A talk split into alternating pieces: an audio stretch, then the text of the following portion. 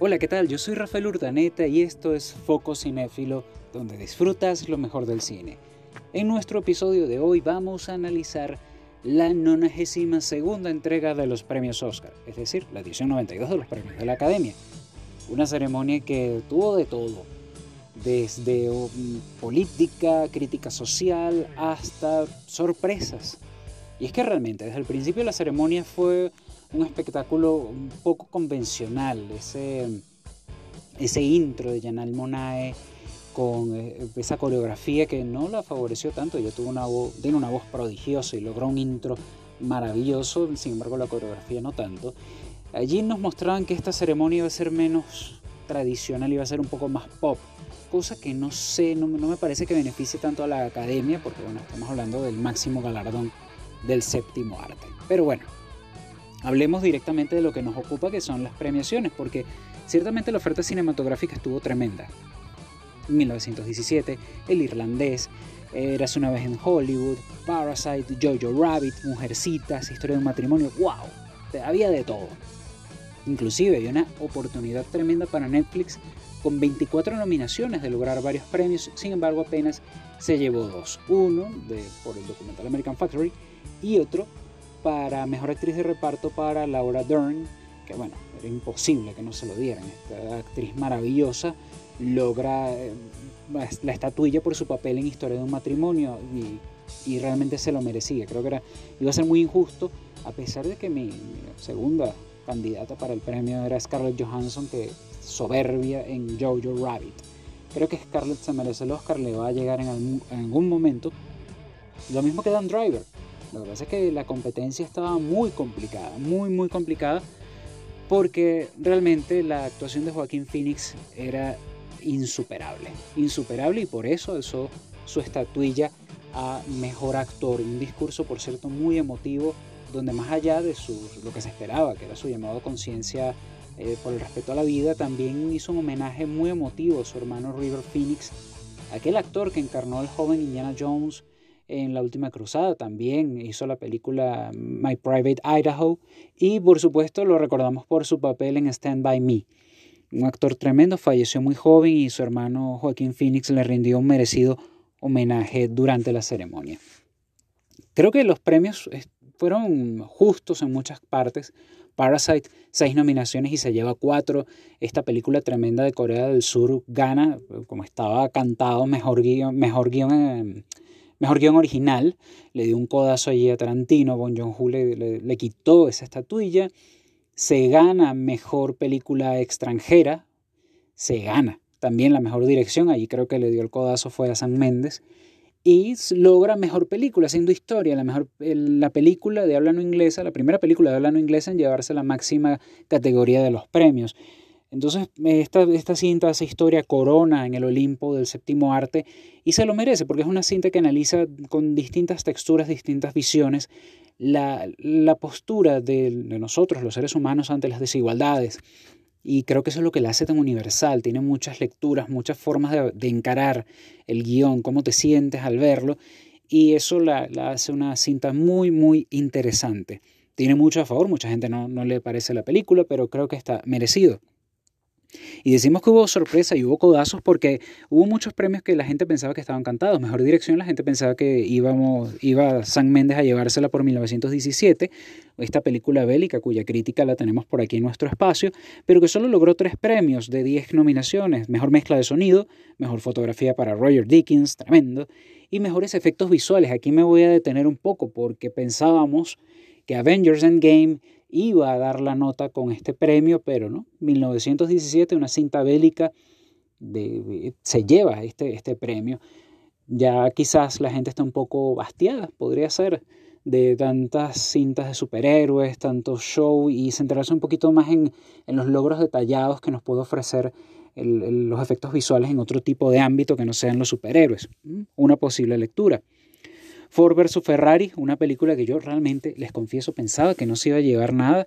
Logró dos premios, que fue Mejor Edición de Sonido, merecidísimo. Y también logra la mejor edición del film. Es una película tremenda para los amantes del automovilismo. Les va a gustar. En mi caso, no soy amante del automovilismo y me enganchó.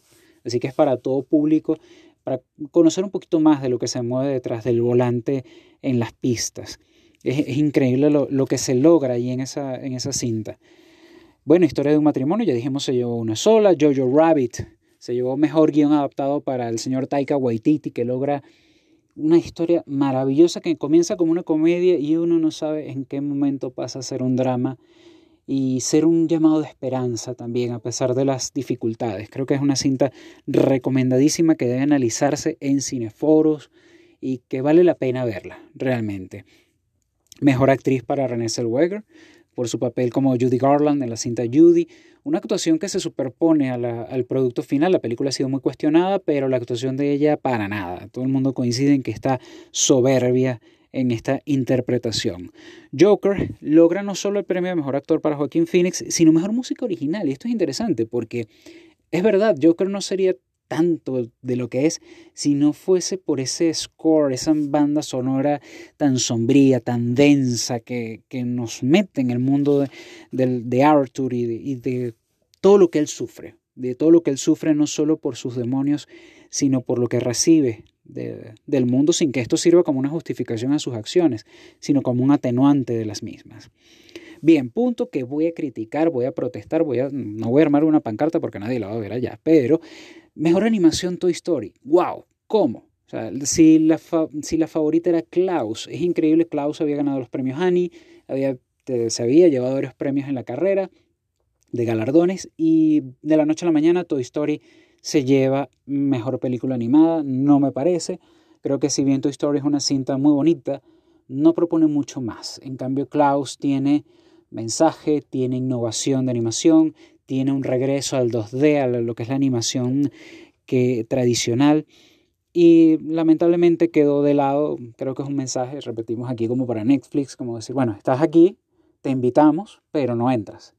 hay, que, hay que meditar sobre esto, esta, esta diatriba, esta competencia que hay entre las cadenas de streaming y la academia, tiene que llegar a un punto medio. Yo por lo menos soy amante del ritual de ir al cine, de disfrutar la pantalla grande, de tener mi refresco, de disfrutar las cotufas, pochoclos o palomitas de maíz, depende de dónde nos escuchen. Y bueno, este ritual es maravilloso. Y, pero también amo de repente no salir un día y ver a través de streaming las películas. Aparte que Netflix tiene una oferta original estupenda. Tiene una oferta original como El Irlandés, que lamentablemente se fue sin nada, y es una obra maestra del cine de gangsters. Tienes eh, Los dos papas, entre muchas otras que están en el catálogo. Hay que buscar un punto medio para esto, porque realmente si se trata de premiar el buen cine, uy, habría que revisar algunos premios.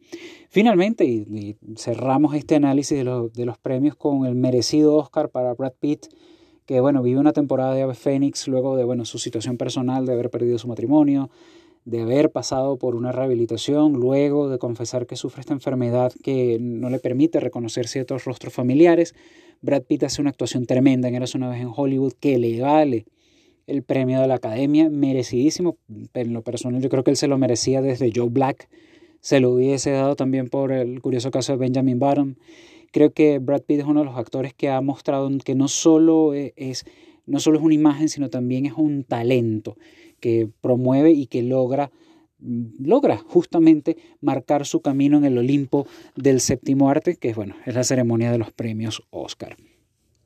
Realmente una ceremonia equilibrada, muy buena oferta cinematográfica, quizás demasiado politizada, si les confieso. Creo que hubo mucho de la situación del racismo, de la situación de de la inclusión de las directoras. Creo que sí hacen falta que haya más directoras, sí hacen falta que, se mejoren los productos, pero bueno, un momento de saturación en la ceremonia que, que molestó un poquito. De hecho, la ceremonia, los especialistas catalogan que ha sido la más, la más, una de las más largas y de las más pesadas. De hecho, perdió 6 millones de espectadores comparados con la del año pasado de 2020 a, perdón, de 29 millones bajo a 23 y obviamente ahí van a analizar, más allá de los temas políticos y sociales, van a analizar la producción, en algún momento quizás una improvisación por allí, no se vio tan coordinada, hace falta un maestro de ceremonias, alguien que lleve el hilo conductor del, del, espectáculo. Y bueno, no se puede sacar a Eminem del, del sombrero y lograr recomponer todo, es una actuación tremenda de este ídolo del rap, pero eso fue un punto cumbre, pero que bueno, no sirvió para enmendar toda la, la noche. Sí hay que mejorar algo, no solo en, la, en cuanto a la inclusión, en cuanto a la representación, sino también al show, si es que 2021 va a ser un año de mejoría para el premio de la academia. Bien, este análisis de los premios nos lo pidieron a través de nuestra cuenta Instagram, arroba Fococinéfilo. Recuerden que nos pueden escribir, dejen sus comentarios y hagan sus solicitudes y si podemos los vamos a complacer con muchos especiales. Por ahí estamos preparando algunos sobre cómo hacer crítica cinematográfica.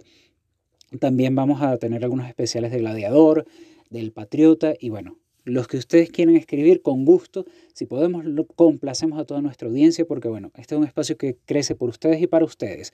Foco Cinéfilo, donde disfrutas lo mejor del cine. Yo soy Rafael Urdaneta y hasta la próxima. Chao.